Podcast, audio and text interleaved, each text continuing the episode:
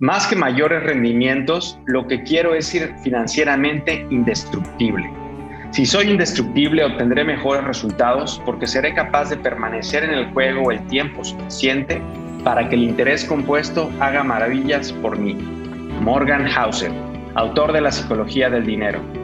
Amigas, amigos, bienvenidos a Patrimonio Sin Vergüenza, el podcast que crea mejores propietarios. De este lado de la fibra óptica, su anfitrión, Armín Pérez. Hola, soy JC. Bienvenidos al podcast que transforma la incertidumbre financiera en paz patrimonial. Bienvenidos, soy Toño Ocampo. Estamos aquí para ganarle terreno a la escasez, una decisión a la vez. Este es el episodio número 22, grabado en la segunda semana de noviembre del 2021. En el episodio de hoy, invertir con muy, muy, muy poco dinero, las inversiones y las Olimpiadas, las acciones fraccionadas, amigos o bandidos, ETFs de bajo costo, fábrica de millonarios, seguridad y rendimiento, mm, realidad o mito. Empezamos.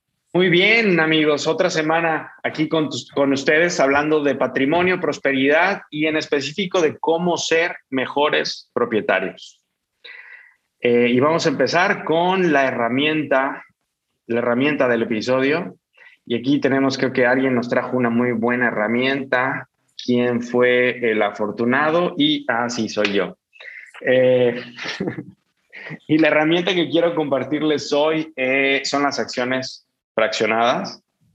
Eh, sabía que era, eran un poquito para mí, hasta antes de esta semana, eran algo así como el Viagra o el Cialis, que me alegraba de que existiera, pero nunca, nunca había necesitado uno y nunca había probado uno, pero, pero bueno, qué bueno, el mundo es mejor porque exista, ¿no?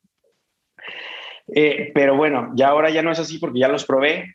Antier, me parece, ayer antier compré .5 de BO en Interactive Brokers. Em, y todo funcionó bien.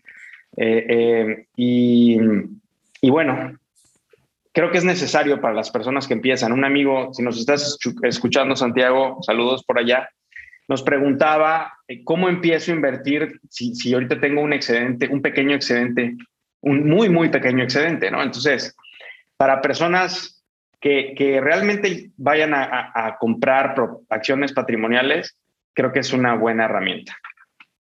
En fin, ¿qué saben ustedes de las acciones fraccionadas? Yo realmente no, no, no las, este, no las conocía este, pues me, llama la, atención. Entonces, eh, quisiera yo entenderlo como que no, no necesitas completar el precio de una BO y esperarte a completarla para comprarla, sino que ya puedes estar comprando pedacitos. Eso es lo que entiendo, ¿verdad? Sí, sí, eh, es 100% correcto lo que dices. Entonces, desde un punto de vista práctico, es, oye, ¿tienes tu excedente? Vas y lo metes completo en el, en el título financiero que te conviene comprar o que quieres comprar y te olvidas de si te alcanza para uno, dos, tres, si te falta un cachito, si te sobró. O sea, creo que tienes garantía de que el 100% de tu, de tu dinero va a estar reproduciéndose. Ok, de acuerdo. Y no tienes, y no tienes que dejar en el refrigerador, en el congelador, como le decimos al, al, al efectivo o al, o al ETF que es solo de deuda, ¿no? De dólares, este, que, no se reproduce prácticamente eh, eh, porque no te alcance para un título de BO que te cuesta, no sé, creo que anda como en 6 mil pesos ahorita, ¿no? 300 dólares. Ok. Oye, y, vamos a poner que diga, ah, bueno, ok, es como entrarle, bueno, voy a comprar una media vaquita. Y si vengo al siguiente periodo que me sobra otro cachito, y ya me alcanza para comprar la vaquita, ¿esa fraccionada la convierte en una vaca o esa fraccionada sigue ahí como? El sistema, el sistema lo resuelve solo. O sea, ah. si, si por casualidad y, casuística aritmética el, vas a invertir una cantidad de dinero que lo complementa, pues se va a hacer una. Pero, pero digamos, tu interfase no cambia. La única la, diferencia es que donde, donde tú veías que tenías 10 títulos de IO, de BO o del título que quieras, pues lo que puedes comprar lo que quieras fraccionado, ¿no? Pero ¿para qué compras lo que destruye patrimonio? Aquí enfócate solo en lo que te recomendamos en este canal, por favor, en este, en este podcast. Este, entonces, ahorita lo que ves es 10.5 BO. Ya, ya, ya. 10.5 BGCH. 10.5 BND. Interesante, sí, sí, sí. Yo tengo rato usando, no exactamente acciones fraccionarias, pero con los mutual funds em, eh, funciona parecido. Un mutual fund normalmente inviertes dinero, no inviertes, este, no compras cierta cantidad de, vaquitas, ¿no? Entonces yo tengo un mutual fund que, que sigue al S&P 500 y este, eh, cada, cada mes por parte de como mi, este, ¿cómo se llama el fondo de retiro? Es como la FORE, ¿haz de cuenta?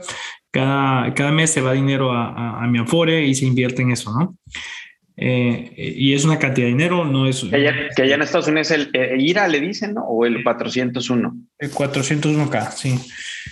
Em, entonces, este, se invierte una cantidad de dinero y, se alcanza para una vaca y cacho, pues se compra la vaca y cacho, eh, pero se compra fraccionario, ¿no?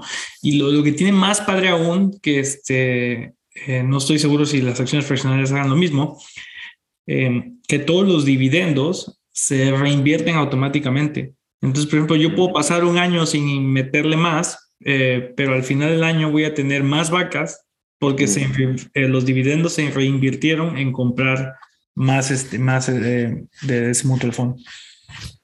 Sí, es, tienes un, todos los mutual funds, bueno, son acumulativos, bueno, el, del tipo de que tú te refieres, porque sabemos que la mayoría de los fondos mutuos destruyen patrimonio más que crear patrimonio. Tú te estás refiriendo a, a un subset particular de mutual funds que son de bajo, que operan en base a índices de bajo costo, ¿no? Nada más para aclarar.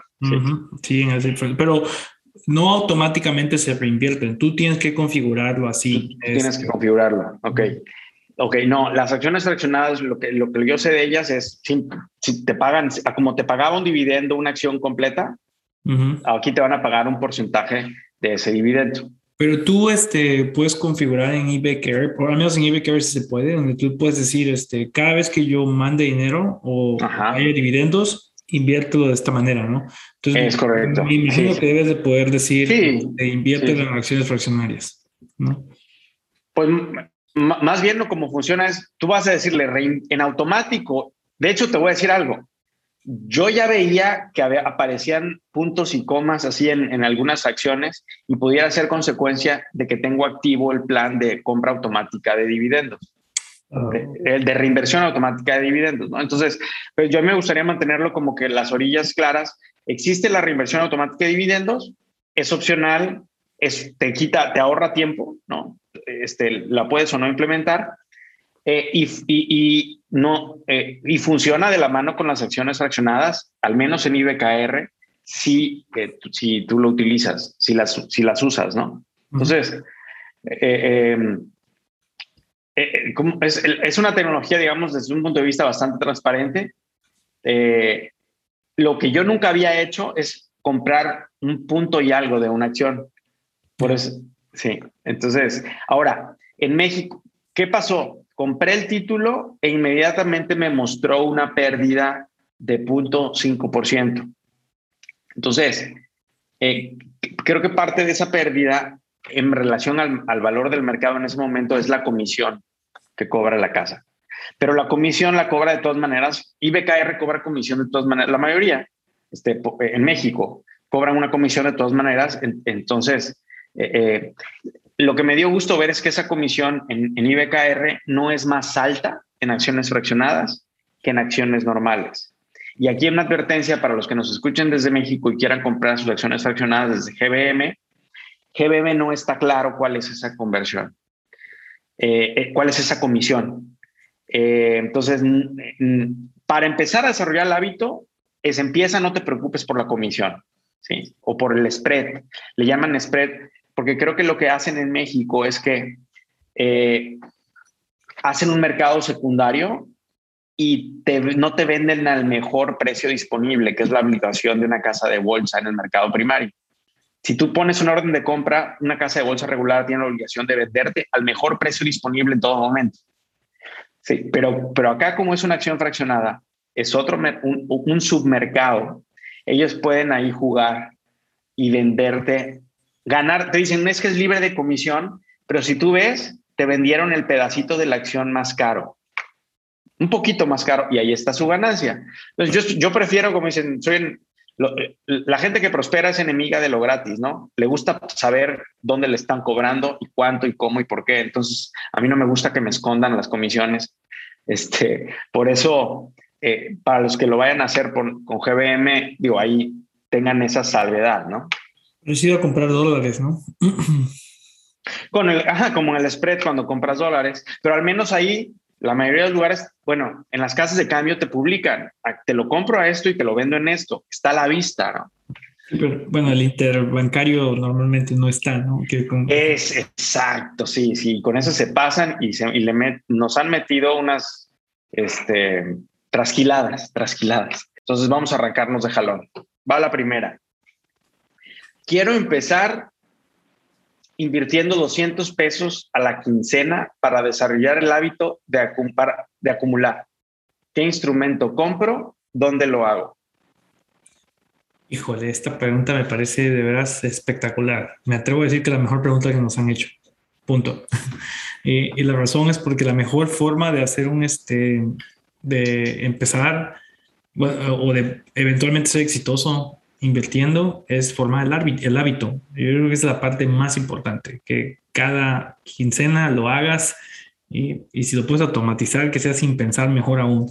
No importa si empiezas con 50 pesos pero que formes el hábito. Todos los hábitos es mejor empezarlos con algo chiquito, ¿no? Si quieres empezar a correr, empieza corriendo cinco minutos al día. Las siguientes semanas es 10 minutos y eventualmente en unos dos meses vas a estar corriendo una hora, ¿no? Pero es, eso es lo importante, formar ese hábito, hacer ese, ese músculo de, de invertir cada quincena, ¿no? La cantidad aquí no importa nada al principio, ¿no? La, importa, la importante es crear el hábito. Pues bueno, este, primera parte de pregunta, o sea. Muy contento de, escuchar esa pregunta. Felicidades porque nos, al que nos hizo esta pregunta, felicidades porque está viendo, el, se está haciendo las preguntas correctas sobre la vida. Exactamente. tu vida es consecuencia de una colección de hábitos entonces, empezar a coleccionar los mejores hábitos de forma tan temprana como sea posible. Así es, eso es, sí, felicidades. Ahora, para responder la pregunta, la primera parte que dije fue felicitaciones. Ahora, para este, responder la pregunta. Sí, está, está muy bien, Toño, pero ¿cómo le hago? este, pues creo que ahora que eh, hemos descubierto ¿no? que tenemos las este, em, acciones fraccionarias, eso es perfecto. Hazlo con acciones fraccionarias. Invierte 200 pesos en acciones fraccionarias cada quincena. Eso es todo. hasta, que, hasta, que, te empiece a alcanzar para las acciones completas y entonces ya te olvidas de las fraccionarias. Así es. De acuerdo. Ahora, de específicamente, ¿cuáles son los instrumentos que les recomendamos? Veo, ¿no? No hay de otra. Así de, así de fácil. Veo. Sí, uh, veo cuando decimos B, o, o es la V o sea, la B de vaca o de Oscar. La, que no, la que no pronunciamos en México, ¿no? La que no sabemos cómo pronunciar en México. Es la Oye, porque este Juan Carlos le dice vaca a sus este, acciones. A sus acciones, claro, es por la B de. Ahora todo tiene sentido. Juan Carlos no es la B de Vanguard, sino es la B de vaca. De vaca. ok, ok. ¿Y el otro, no, no se les olvida algo, amigo? Sí. Empezando, no se me olvida. Eso es lo, eso es lo mejor que puedes hacer. Veo, olvídate, empezando.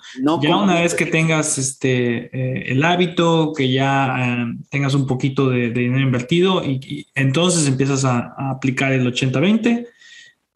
Okay. puedes usar otros índices para invertir en, en este, en deuda, ¿no?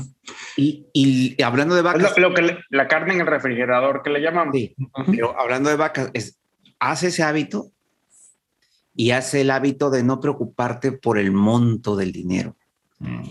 Sí, sino por la cantidad de vaquitas que vas haciendo.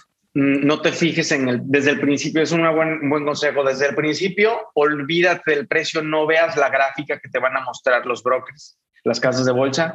Ve cómo invariablemente, infaliblemente, cada vez que tú le metes más dinero, tu cantidad de vacas aumenta siempre, sin importar que el mercado digan, lo pinten de verde, si lo pinten de rojo, si, lo, si sube, si baja. Infaliblemente, entre más dinero le pongas, el número que dice cuántas vacas tienes va a aumentar. Correcto. Ok, y la última parte de la pregunta es, ¿dónde lo hago? ¿qué, qué, cómo le hago para comprar? Veo el índice de bajo costo de Vanguard, veo... Yo creo que en, México GBM es una buena opción. ¿eh? Para empezar, está sencilla, eh, es, fácil, eh, está en español. Creo que va a tener la menor deserción, a pesar de que IBKR ya fácil, limpió un poco el proceso de apertura de cuenta, ¿no? Sí, el problema de que yo le veo un poquito con IBKR es que te, te, muestra algo que es más grande y que puede ser más complejo y tiene más términos y, a lo mejor lo ves y te asustas. Te va a espantar. Y, me impresionó porque un amigo intentó abrir una cuenta de BKR hace un año y medio, creo, eh, y me dijo hace una semana que cuando se lo volví a recomendar ahora me dijo, híjole, Armin, es que esa vez que me hizo una cantidad de preguntas y, y estoy hablando de un ingeniero industrial que le gusta la mecánica automotriz. O sea, no es una persona como, o sea, es una persona bastante sofisticada en procedimientos, eh, eh, eh, digamos, no es una persona numérica y se espantó, ¿no? Entonces, no hay que dejar que algo que no, que no es una apariencia irrelevante nos disuada de aprender algo sencillo que sí es relevante. Entonces, quizá empezar por lo fácil y sería lo, lo menos complicado sería GBM. Sí. Ok, de acuerdo, vámonos a la siguiente pregunta. Eh, ¿Por qué Warren Buffett dice que, que a diferencia de muchos deportes olímpicos, en las inversiones no hay puntos extra por hacer cosas difíciles o complicadas? El, entre, otras, entre muchas otras cosas, es famoso por decir una y otra vez, él y su socio, que ellos han logrado el gran éxito que tienen no haciendo cosas difíciles, sino evitando hacerlas, quedándose solo con las, con las decisiones de inversión fáciles. Eh, otra vez, es como la crema de la nata, ¿no? Como el, the, cream of, the cream of the crop. o sea, es, eh, e, ese, ese es como el modelo mental que utilizan ¿para qué me echo un clavado en las profundidades, profundidades de la complejidad si yo sé que las mejores inversiones este, son eh, relativamente sencillas?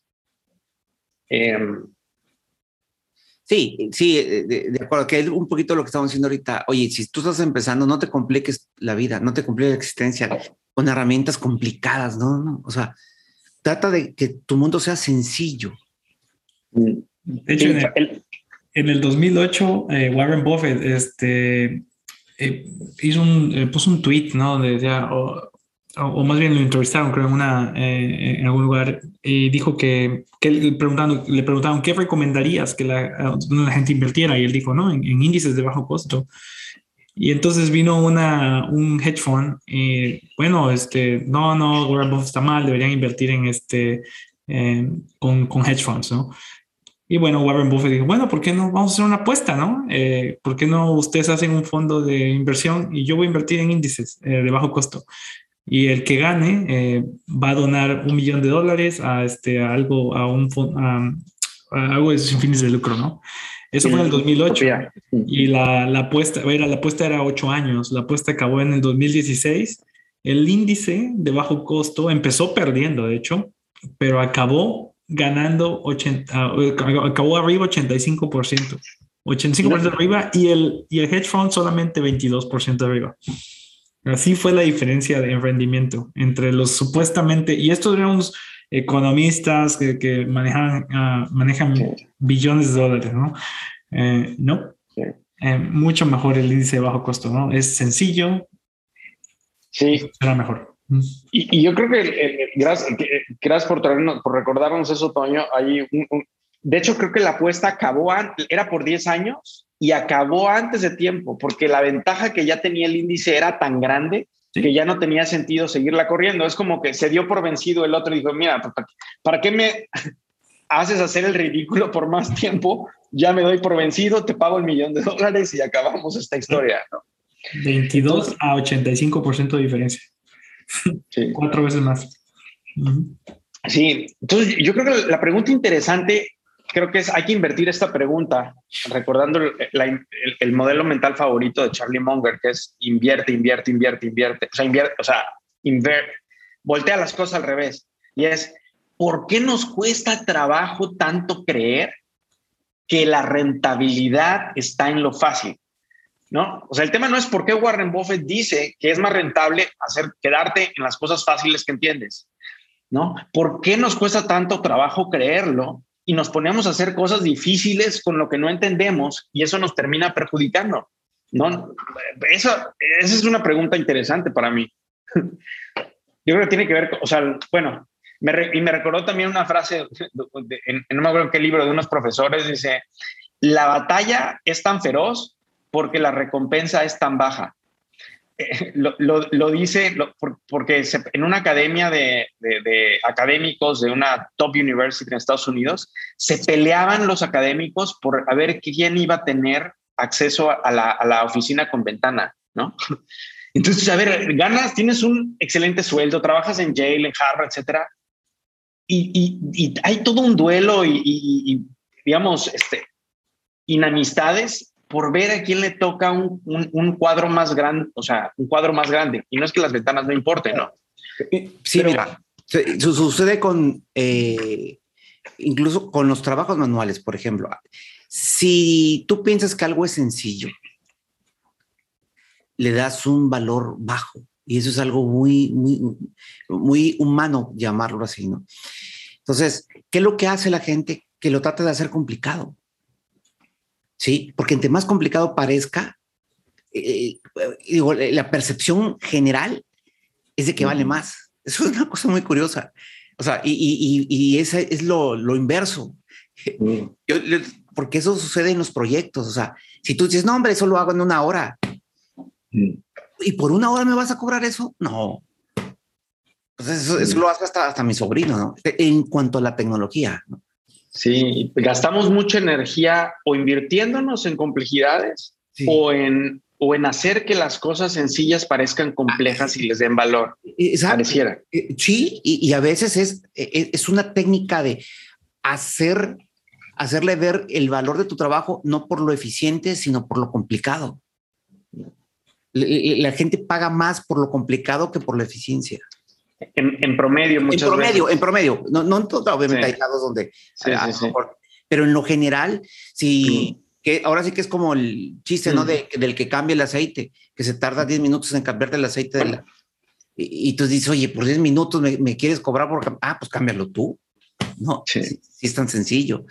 Y, y en cambio, si él te dice, no, déjemelo aquí, venga mañana por él porque hay que darle con cuidado y, ah, bueno, ya te vas hasta, hasta gusto, porque es, complicado, ¿no? Entonces es, es, lo mismo en esto, o sea, eh, entonces te acostumbran a que lo complicado te acostumbras tú o te cuentas a ti también que lo complicado vale.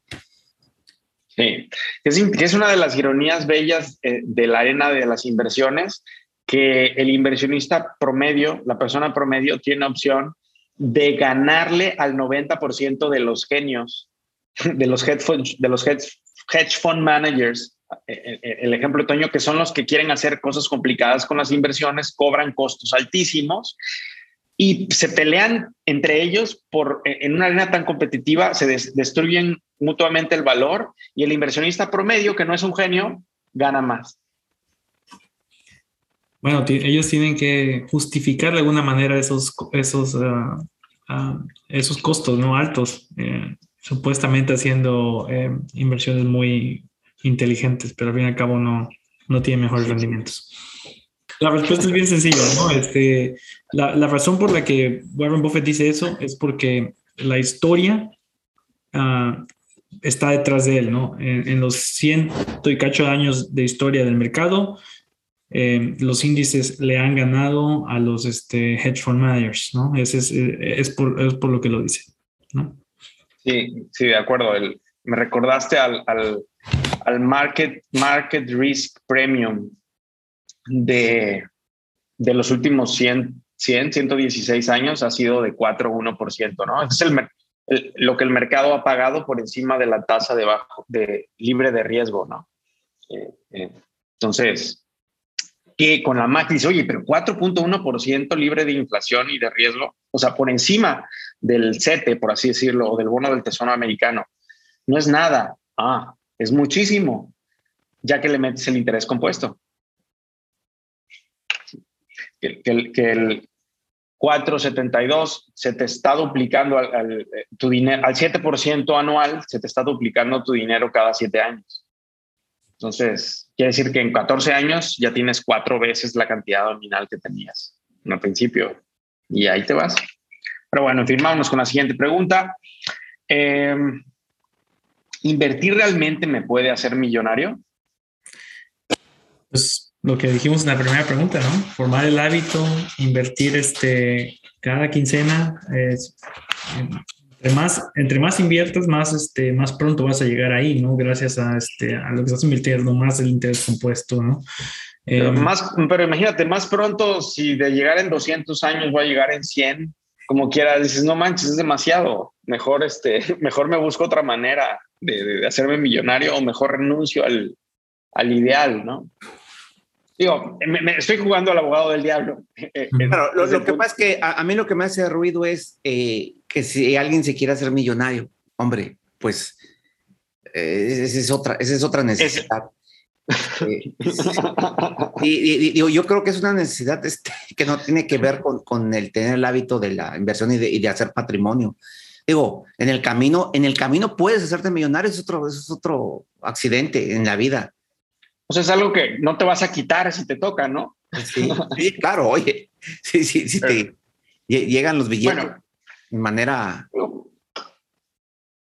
estrepitosa, pues bueno, eh, creo que, que, que, esas son otro tipo de, de, de, fórmulas o de condiciones que no tienen que ver con, la, con esta parte de, pues, de cuidar tu dinero, de hacer un patrimonio, de que en lugar de que el dinero esté ahí haciéndose menos o esté ocioso, pues lo pongas a trabajar y te hagas uso del interés compuesto que te va a dar una, una, una economía. De eso a decir millonario y luego que... y, aparte hay que definir qué significa millonario. de un millonario de un millonario en pesos, en dólares, millonario de un dígito, de dos dígitos, de tres dígitos. oye, o sea, que, te va a hacer ¿Quieres ser un Warren Buffett o quieres ser este, un, eh, de los hombres más ricos del mundo? O sea, no sé. Yo, yo diría, si eres un buen propietario y te, te, quedas con la identidad de ser un buen propietario y es, es, es un hábito para ti y vives lo suficiente, creo que es un hecho que vas a ser millonario. Si eres un buen propietario y vives lo suficiente y empiezas suficientemente joven, no sé tú qué digas, Toño, pero yo vas a llegar al punto de ser millonario y si no tú, tus, tus descendientes. Ahora, no es que sea la parte más interesante de ser un buen propietario, y en eso estoy de acuerdo con Juan Carlos. La parte más interesante de ser un buen propietario no es llegar a ser millonario. Estaba tratando de sacar este, más o menos aquí eh, cuánto tiempo tomaría llegar a, a, ser millonario, ¿no? Este, si ahorras mil pesos al mes por 21 años, vas a llegar ahí. Simplemente invirtiendo mil pesos al mes en, este, en BO, eh, en 20 años vas a llegar ahí. Aquí, al millón. Al millón. A un millón. Ok. Entonces, bueno, entonces, a ver, eso está interesante. Si invierto 10 mil pesos al mes, ¿no? Entonces ya van a ser 10 millones. ¿Eso para ti ya empieza a sonar como un millonario? Sí, no. Bueno, y si no, tienes que ir aumentando la cantidad que inviertes. Bueno, por, definición, para ser millonario tienes que tener un billón al menos, ¿no? pero eso es en dólares, güey. No, pero no. eso es la definición, ¿no? Este... Por eso, por la que, que, o sea, aclarando que qué es ser Aclarando de qué significa ser millonario, exactamente. Entonces, yo creo que una definición, si no tienes una definición clara de millonario, dejan, dejan, te damos una más que importa más.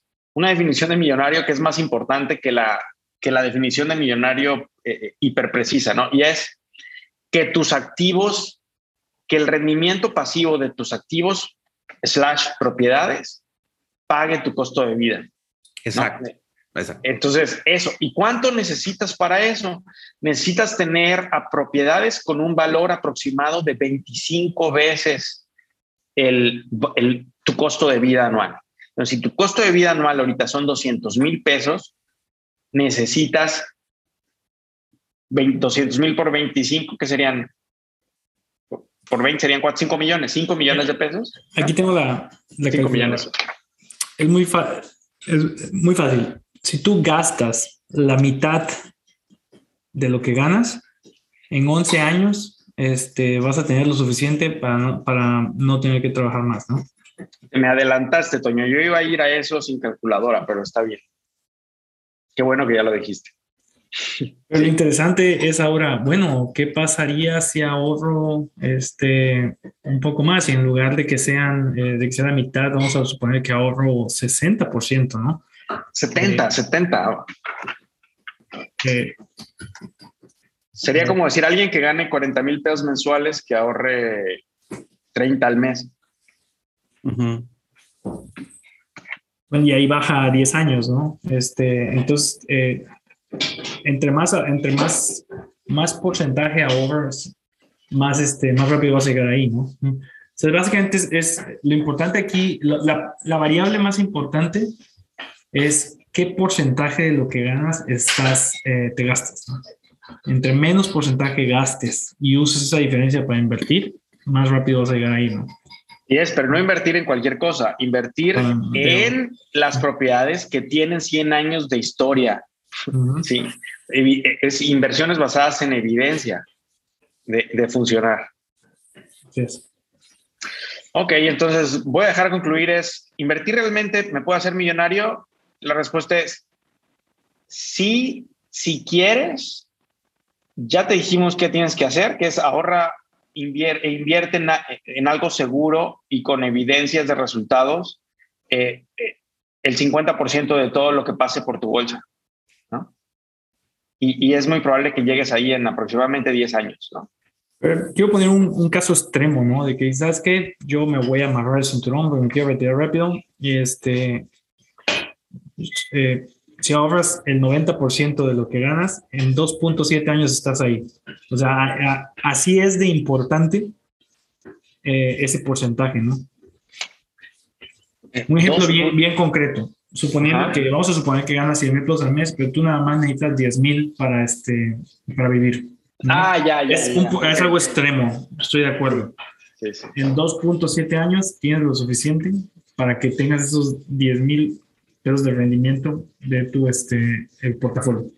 Sí. En 2.7 años. Así, así de importante es ese porcentaje, ¿no? Sí, sí puedes seguir viviendo con los 10 mil. Con los 10 mil.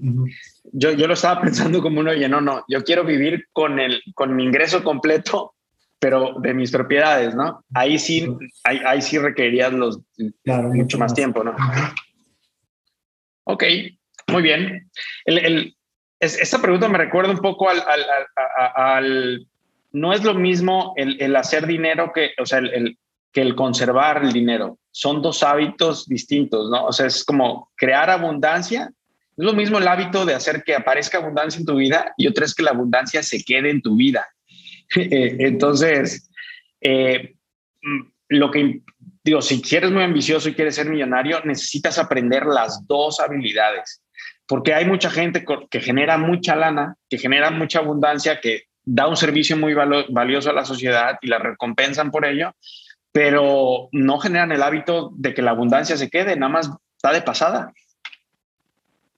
Sí, eh, para llegar a ser financieramente independiente, eh, no millonario, sino financieramente independiente, realmente hay, hay como dos habilidades que la gente tiene. Una es o eres muy bueno este, ahorrando o eres muy, bien, muy bueno produciendo. ¿no? O una combinación de, las dos, ¿no? Eh, eh, te, van a ayudar a llegar ahí. Sí, sí, de acuerdo. Lo mejor es desarrollar una combinación de las dos. Bien, vamos a última pregunta. Ok, es verdad que las mejores inversiones son rentables y son poco riesgosas. De acuerdo. Entonces, ¿por qué dicen que hay que salir corriendo si te ofrecen seguridad y altos rendimientos? yo creo que esta persona ha escuchado lo mismo que, oye, si te ofrece, si es de, como dijiste hace rato, Juan Carlos, si es demasiado bueno para ser cierto, eh, pues quizás es porque sea demasiado bueno para ser cierto, ¿no? Como dicen, oye, también dicen, si hace como pato, camina como pato, nada como pato, pues es pato. Entonces, este, eh, ¿qué creer? y, pareciera que son dos ideas contradictorias, ¿no? Las mejores inversiones son seguras y rentables versus si hay un vendedor que te viene y te dice, oye, invierte aquí que es seguro y es más rentable que el CETE y más rentable que el índice. ¿Qué hacer? ¿Dónde está la verdad? La verdad, la verdad siempre está en los detalles, ¿no? En la letra chiquita. tienes que realmente eh, analizar, ¿no? Y, buscar eh, ¿Cuál, es la diferencia? Me recordó hace como dos, tres años estos de Personal Capital, me estaban intentando eh, vender de que ellos eh, administraran dinero en lugar de que yo usara fondos de bajo costo, ¿no? Y, y dije, bueno, vamos a escuchar su presentación. Eh, y bueno, me empezaron pues, a, hablar de los algoritmos que ellos usaban para poder este, obtener mejores rendimientos y que no sé qué. Y le dije, ah, ¿Mm? La ilusión de complejidad ahí, ¿no? Exactamente. Y bueno, este, ok, interesante, eh, tiene sentido lo que me dicen, bueno, vamos a ver cómo ha funcionado en la realidad, ¿no? Y ay, me empieza, eh, me dice, no, este, mira, este, de hecho, aquí está, eh, el rendimiento ha sido mayor y que no sé qué. Y oh, ok, y esto incluye los, esto incluye, esto incluye los, este, el costo, los fees que ustedes me van a poner. No, no, eso no, no, incluye los costos. Ah, bueno, vamos a, vamos a agregárselo. Ah, bueno, entonces estamos 1 o 2% abajo del S&P 500, ¿no? Entonces, bueno, eh, ahí era la letra chiquita, ¿no? Si yo no he preguntado esa, eh, eso, yo no les he hecho la pregunta de que, bueno, a ver, esa gráfica incluye este, lo que tú me vas a cobrar, entonces hubiera parecido que ellos tenían un mejor rendimiento, ¿no? Siempre es la letra chiquita, hay que hacer las preguntas este, adecuadas para obtener el detalle, ¿no? De por qué ah, algo es como es. Muchas veces, eh, no, no, siempre es, es el hecho, ¿no? De que, ah, si es muy bueno para ser cierto, es porque debe haber algo, algo más ahí, ¿no? No siempre es cierto, ¿no? Este, pero tienes que ir, checar los detalles. Sí, bueno, y, y es Warren Buffett en los ochentas compró Coca-Cola a 3 dólares la acción, ¿no? Y, eh, hoy en día Coca-Cola vale aproximadamente 50 dólares y de dividendo paga 3 dólares por año. O sea, cada año Buffett está recuperando los 3 dólares que le costó la acción, o sea, el 100% de su inversión. Entonces, desde un punto de o sea, creo que Warren Buffett estaría de, de ese lado diciendo, oye, cuando yo vi Coca-Cola que era una empresa que todos los años tiene un dividendo y todos los años lo aumenta. Vendiéndose a tres dólares, a Warren Buffett le pareció demasiado bueno para ser cierto, ¿no? Pero, era, pero sabía que era cierto. O sea, es, como es, es, una situación fuera, fuera del equilibrio y en ese momento compró todo lo que pudo, ¿no?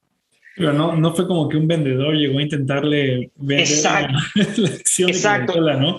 Él analizó, él checó todos los detalles y una vez que estaba convencido con la matemática, dijo, ok, esto es una inversión eh, segura, vamos a hacerlo. Sí, entonces yo creo que las, las, dos cosas son ciertas. Eh, en el momento que tú pones a una persona en medio, a un vendedor, a un agente, a un comisionista, eh, es cuando dice, oye, si tú ya te encontraste, en la realidad es cierto, en la realidad existen cosas, personas, fenómenos como, como Marilyn Monroe, Natalie Portman, o sea, cosas que dices son demasiado buenas para ser ciertas. Pero una cosa es que, que sea real, que existe y que alguien, alguien tenga la oportunidad de tomar o Coca-Cola, tres dólares la acción. Este, y otra cosa es que alguien venga a ofrecerte de regalo o sea, a Natalie Portman, oye, ¿sabes qué? Yo no la quiero, tómala. yo no quiero. Entonces, el, cuando que alguien venga a ofrecerte algo que es así de bueno, es lo que es prácticamente una imposibilidad, ¿no? Tú tienes que encontrarlo por tu cuenta, pero de que existe, existe, ¿no? Lo demasiado bueno para ser cierto, sí existe y es lo mejor en lo que puedes invertirte, pero difícilmente te lo vienen a ofrecer. Es. Entonces, sí, lo demasiado bueno para ser cierto es lo mejor. Ojalá puedas llenar tu vida de demasiados buenos para ser ciertos, pero los que tú encuentres, que no te los vengan a ofrecer y que no son complejos. Yo creo que eso es donde entra lo, de la sencillez de Buffett. Sí, ok. Sí, son demasiado bueno para ser cierto, sencillo, por eso yo lo entiendo, y no me venden una, un, un velo de complejidad alrededor atrás. Sí. no lo usan para venderme algo. Entonces, sí, si es, si es sencillo, lo entiendes, y es demasiado bueno para, para ser cierto, tómalo, cabrón, porque va a durar poco. Genera patrimonio de una forma sencilla y simple. Y entre más simple lo hagas. Mm, evita lo complicado. Sí. Es más fácil que te encuentres. El hábito.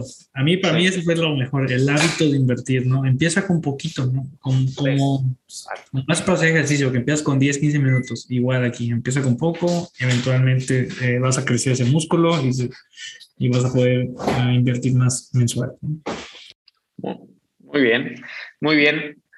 Para ustedes, ¿cuál fue? Y bueno, ah, muchas gracias por sus preguntas a todos. La verdad es que cada vez creo que están más interesantes, a veces también cada vez más difíciles. Eh, eh, si quieren mandar sus preguntas, por favor, entren a, propietario, eh, Patrimonio Sin Vergüenza en YouTube y en cualquiera de los videos pueden escribir ahí sus preguntas y uno de nuestros múltiples robots seguramente lo leerá, lo traducirá para que lo, meteremos en la tómbola y tiene altas probabilidades de, llegar hasta aquí y ser contestado. Eh, y pasamos con esto a, a la última sección de nuestro episodio. Nos empezamos a despedir, es la recta final y viene la pregunta, ¿qué te hubiera hecho un mejor propietario si lo hubieras visto en un panorámico a la salida de tu casa hace 10 años? Sí, yo puse uno así como urgente, dos puntos. ¿Eres propietario? Y eso me hubiera causado, me estaría causando un, ¿que soy qué? ¿Un propietario? ¿Y qué es eso? no, porque entre más temprano, en, edad más temprana lo hubiera yo eh, entendido que existe y que qué era, hubiera yo empezado más joven. Sí. Entonces siempre me lo pondría para, para decir, con, oye, eres con, exclamación o con símbolos de interrogación. Símbolos, signos de interrogación. Con, signos de interrogación, pero la exclamación lo pondría yo como aviso urgente, o sea, urgente. ¿Eres propietario? Eh, sí, y como que la propiedad es, es, una herramienta que sabes qué hacer con ella, ¿no? Sí, es, mucho más sencillo. La siento más tangible, ser dueño de Sí, las propiedades las conservas, las cuidas, las mantienes, las rentas las compras. De vez en cuando, muy de vez en cuando, casi nunca, preferentemente nunca las vendes, pero es algo como es para toda la vida, ¿no? Sí, de acuerdo, me, gustó, me gustó tu panorámico, Juan Carlos. Eh, ¿con qué te quieres despedir hoy? ¿Qué pondrías en panorámico fuera de tu casa, en la bella, la sultana de la tierra, Teapa, Tabasco, el, lugar, el segundo lugar del mundo con mayor precipitación fluvial después del Amazonas, según los teapanecos. No me queda claro si Google está de acuerdo, pero bueno. Yo creo que ¿Qué pondrías afuera de esa casa? ¿Qué yo creo pondría algo así como que... El episodio de hoy, ¿con qué te quedas? A ver. Ahorrando 50% de tus ingresos, te retiras en 11 años. Ok. Que hubiera retirado como a los 21. Muy bien, muy bien, sí. Eso, eso también pudo, ese, ese panorámico también pudo haber hecho estragos en mi vida. En mi caso, creo que eh, me, voy a quedar con eso de lo demasiado. Si te encuentras algo demasiado bueno para ser cierto, tómalo. Yo sé que son muchas palabras y no voy a entrar mucho, pero, pero es. Si es demasiado bueno para ser cierto, es sencillo y lo entiendes, tómalo. Con eso me quedo. Excelente. Pues muy bien, amigas, amigos, gracias por escucharnos, propietarios, propietarias. Eh, gracias por, por, estar en este equipo. Eh, este fue el episodio número 22 de este su podcast, Patrimonio sin Vergüenza. Muchas gracias. Eh, si el episodio de hoy les gustó, si les recordó algo importante, por favor, le, denos la oportunidad de activarles el FOMO y recordándoles que si no se suscriben ahora, lo más probable es que se les olvide y no se suscriben nunca y se pierdan de algo que pudo salvar a sus hijos, nietos y bisnietos de una mala decisión patrimonial. Por otro lado, si no les gustó tanto y si nos están escuchando casi por accidente, los retamos a no ser tímidos y que lo compartan con un amigo al que piensen que le pueda ayudar o en su defecto con algún amigo al que quieran torturar un poco. Eh, y si no piensas en nadie, también puedes compartirlo en alguna de tus múltiples redes sociales. Eh, harás sentir muy bien a nuestro amigo Juan Carlos. Gracias, hasta la próxima. Gracias. Luego.